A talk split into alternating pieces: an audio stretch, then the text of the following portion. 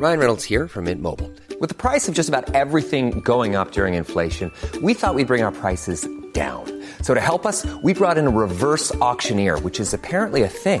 Mint Mobile unlimited premium wireless. Ready to get 30, 30, bit to get 30, bit to get 20, 20, 20, bit to get 20, 20, bit to get 15, 15, 15, 15 just 15 bucks a month. So, Give it a try at mintmobile.com slash switch. $45 upfront for three months plus taxes and fees. Promo for new customers for limited time. Unlimited more than 40 gigabytes per month. Slows. Full terms at mintmobile.com.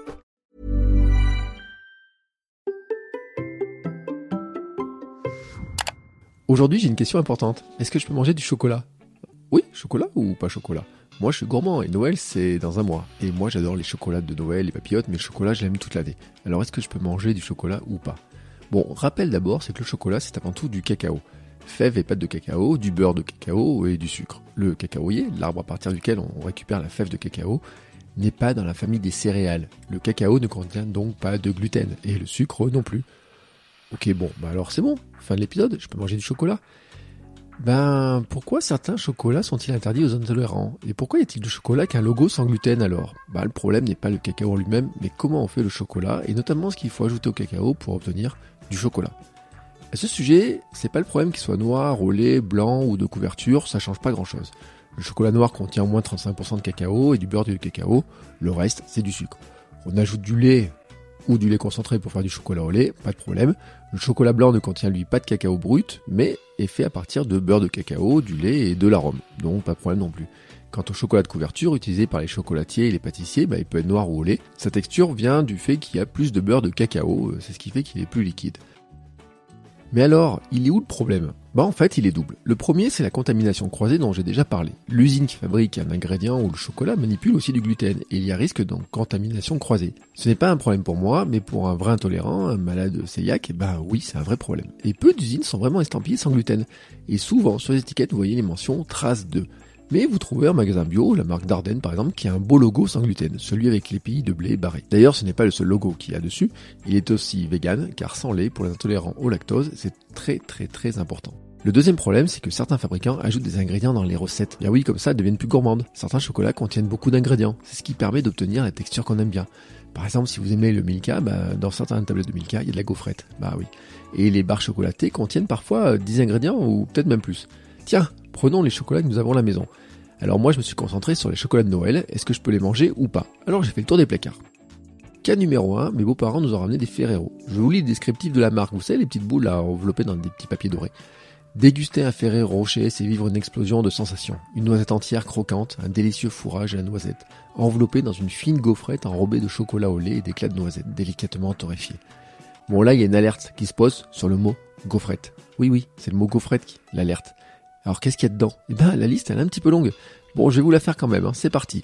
Chocolat au lait, sucre, beurre de cacao, pâte de cacao, du lait crémé en poudre, du beurre concentré, émulsifiant, lexitine, soja, vanilline, noisette, sucre, huile de palme, farine de froment, lactosérum en poudre, cacao maigre, émulsifiant, lexitine de soja, poudre à lever, ouh là carbonate acide de sodium, sel, vanilline. Bon bah vous avez compris, dedans il y a un mot qui pose problème, vraiment un mot, oui, je l'ai dit, froment. Farine de froment. Je vous rappelle que le froment, bah, c'est du blé. Donc gluten, donc égal interdit.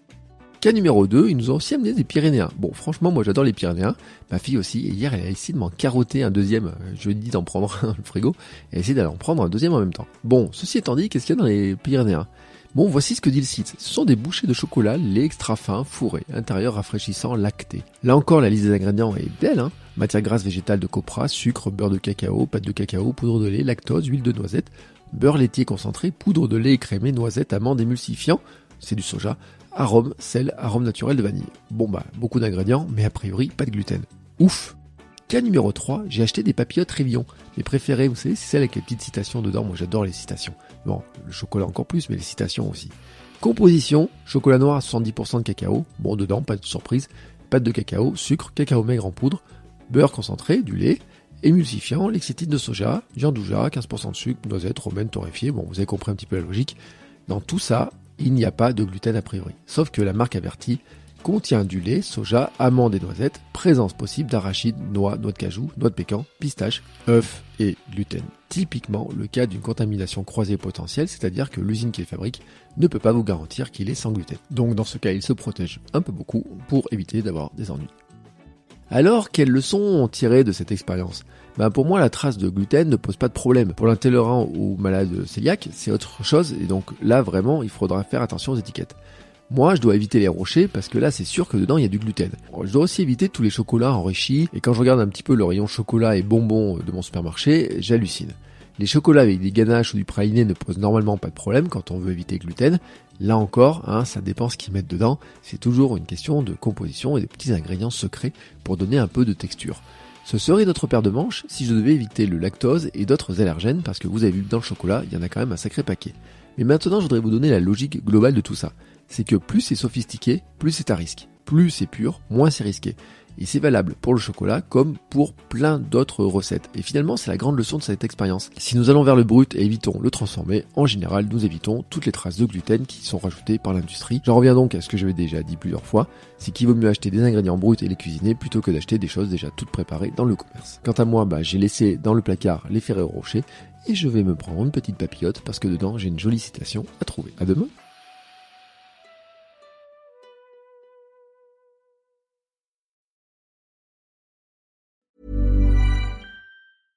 Mom deserves the best, and there's no better place to shop for Mother's Day than Whole Foods Market. They're your destination for unbeatable savings, from premium gifts to show-stopping flowers and irresistible desserts. Start by saving 33% with Prime on all body care and candles. Then get a 15-stem bunch of tulips for just $9.99 each with Prime. Round out Mom's menu with festive rosé, irresistible berry chantilly cake, and more special treats. Come celebrate Mother's Day at Whole Foods Market.